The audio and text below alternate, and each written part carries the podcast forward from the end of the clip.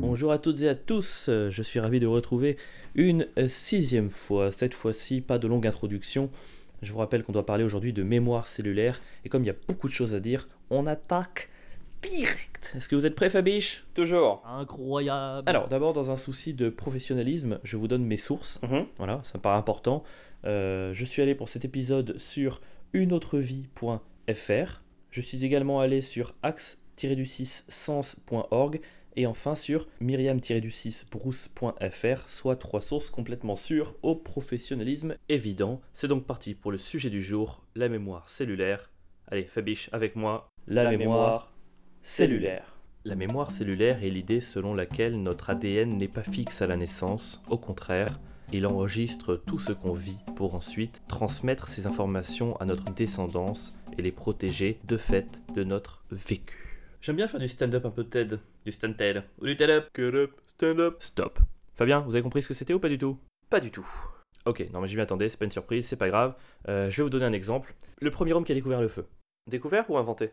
Comment ça? C'est quoi le vocabulaire approprié pour le feu? C'est découvert ou inventé? Bah découvert, vous êtes débile ou quoi? Bah ouais, mais si jamais un jour quelqu'un avait découvert le feu, il l'aurait dit à ses potes, et ses potes l'auraient jamais cru. Du coup, au final, il aurait été obligé de dire qu'il l'avait inventé, non? Bah oui, mais dans ce cas, les potes auraient bien vu qu'il aurait pu le refaire, non? Bah peut-être, mais ils auraient aussi peut-être pu croire au coup de chatte. Ah, je vois. Hmm. Ouais, c'est pas con du tout ça. Vous voulez rejouer la scène? Grave Ok. Les gars, les gars, eh les gars, venez voir, regardez ça Ah, c'est quoi ce truc? Oh, ça a l'air tout chaud. Bah écoutez, je sais pas trop ce que c'est, je me baladais et je suis tombé dessus, hein, c'est tout. Ah, genre, c'était déjà dans l'arbre. Bah ouais Eh Patrick, tu nous prends pour des buses ou quoi? Ça fait 600 000 ans qu'on se balade dans le coin, tu crois pas qu'on l'aurait vu s'il y avait un truc kaki dans l'arbre? Comment t'as fait? Mais je vous dis que j'ai rien fait Vous croyez quoi? Que, que j'ai pris, euh, tiens, euh, voilà, ces deux petits cailloux blancs là, et tiens, et puis que je les ai frottés ensemble, je les ai frottés ensemble, et... Oh, quel manque de chat, je vous jure, c'est pas moi Et pourquoi il y a un bruit de pluie? Ça n'a aucun sens, je veux dire, s'il y a de la pluie, il y a pas de feu. Bah ouais, c'est vrai. Je propose qu'on avance, hein. Ouais, c'était pas si important tout compte fait.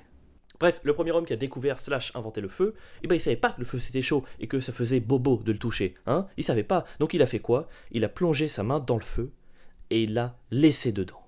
Pour la compréhension de la scène qui suit, sachez que je vais 1. chuchoter pour décrire les actions et gestes du protagoniste principal, 2. parler normalement pour décrire ce qu'il a dit ou essayer de dire attention, c'est parti. Mets sa main dans le feu. oh réalise que quelque chose ne va pas. Oh Lève sa main doucement devant lui pour la regarder et constater qu'elle est noire, brûlée, calcinée. Oh Dans de latence, ça y est, la douleur arrive dans 3, 2, 1. Et là, il a mal. Vous avez compris ce que je voulais dire? Non. Eh ben, en fait, le mec a mis un peu de temps, mais au final, il a compris que le feu, c'était pas hyper, hyper bon pour la santé. Du coup, son corps a enregistré cette information. hein, voilà, il y a un, un lien entre mettre sa main dans le feu et avoir mal qui s'est créé. L'information est gravée au plus profond de ses cellules.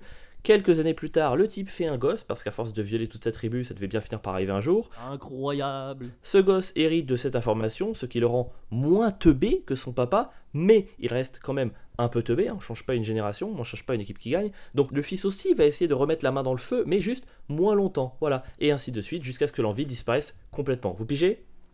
Euh, possiblement, ouais. Ok, en résumé, la première génération va faire... La deuxième génération va faire... La troisième génération va faire... Et aujourd'hui, nos mains se retirent instantanément dès qu'on touche un truc chaud. C'est ça, la mémoire cellulaire. C'est plus clair, Fabien? Oui, c'est magnifique. Ah, arrêtez de me sucer, Fabien, c'est très énervant. Hein. Oui, aurait suffi, quoi, merde. Bref, c'est jamais terminé, évidemment. Hein. La preuve, il nous manque encore quelques générations pour arrêter d'éteindre les bougies des gâteaux avec les doigts. Ridicule. Je sais pas pourquoi on fait ça, c'est du feu. Hein, C'est ridicule. Alors certains disent euh, Ah, si tu mouilles les doigts, tu sens rien. Eh Bah, je t'en prie, prends une douche et ça sur des braises. Mais les gens sont teubés, Fabien, c'est incroyable. Mais bon, c'est ça la mémoire cellulaire. Hyper intéressant, non? Ouais. Non. Ah. Pas intéressant, Fabien. Flippant. Flippant sa race. Pourquoi? Bah, parce que moi, depuis que je sais que ça existe, eh bah, je fais plus rien, de peur de laisser des infos débiles à ma descendance.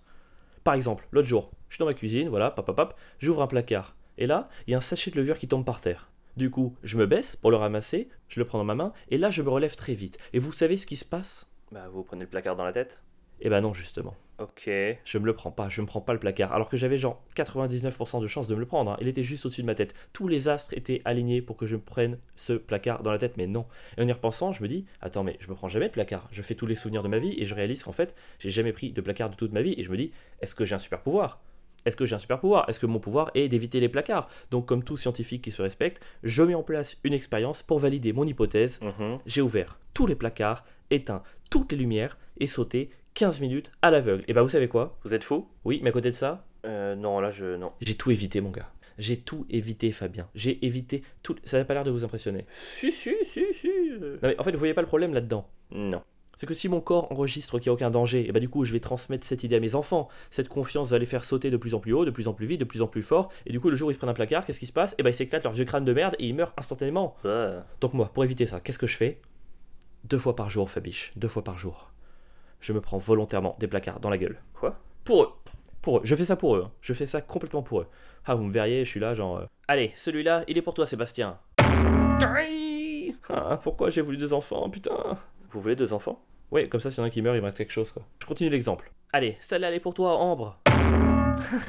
Sa mère que j'ai pas encore rencontrée. Relou, mais nécessaire. Autre exemple. Ouais, attendez, attendez. Ça, ça, ça va très très vite là. Oh, vous trouvez? Ouais, ouais, vraiment, c'est c'est hyper dense.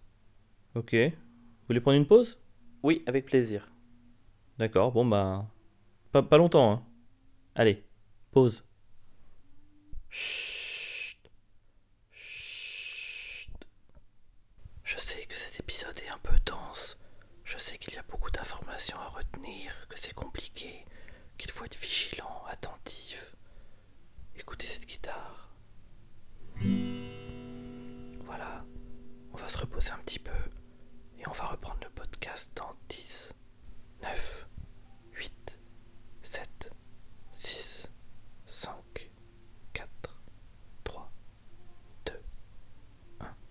Autre exemple, si je regarde un film porno, et ben mon corps il va faire quoi? Il va relier la catégorie que je regarde à la notion de plaisir.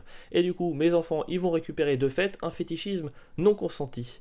Donc pour éviter ça, qu'est-ce que je fais? Deux fois par jour, je me pipe volontairement devant toutes les catégories. Euh, bip, c'est me toucher euh, salement, hein, voilà. Je, dis ça au cas où les enfants écoutent, parce que des fois les enfants sont un peu bêtes, ils comprennent pas les, les signes, les relous, mais nécessaires. Mais ça, c'est comment moi, au présent, j'anticipe le futur. Mais si la mémoire cellulaire existe, oui, parce qu'en fait, euh, c'est majoritairement validé par les scientifiques.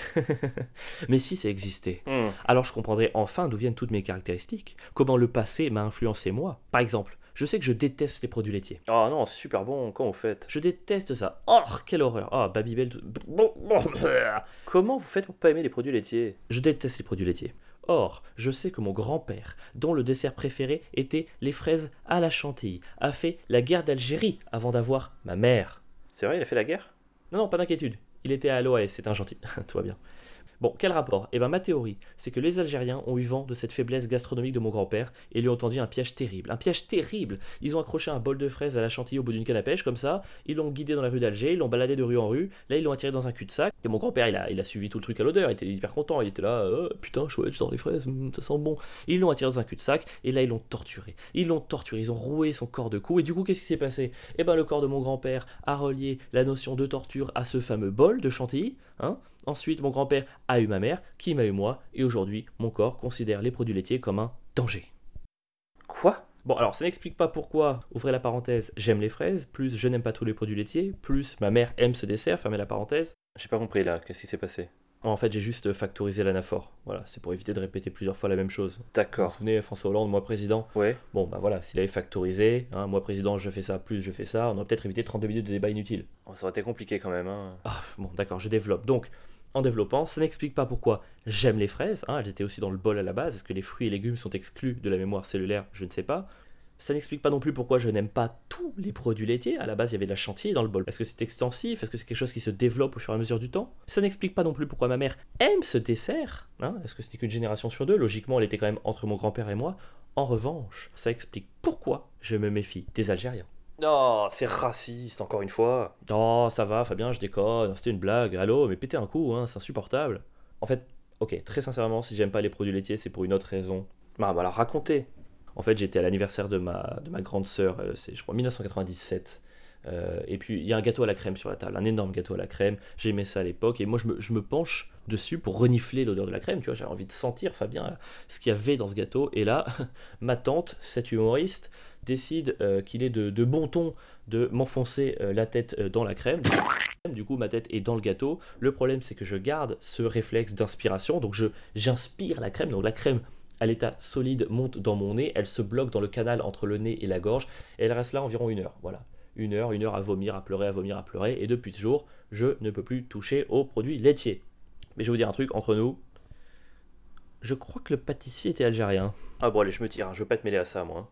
Ouais, bah ouais, c'est ouais, ça. Allez, cassez-vous, lâcheur. Vous avez loupé le meilleur. Eh Fabien, ta mère, elle s'appelle Monique. Quoi? Voilà, euh, c'est la fin de ce chapitre sur la mémoire cellulaire. J'espère que vous n'avez rien compris. Les autres, je vous dis à la semaine prochaine. Et c'est pas pour faire du teasing un peu facile, euh, mais on va parler principalement de sexe. Bonne matinée, journée ou soirée, selon le moment où vous écoutez ça. Bande de sauvages. Gros bisous.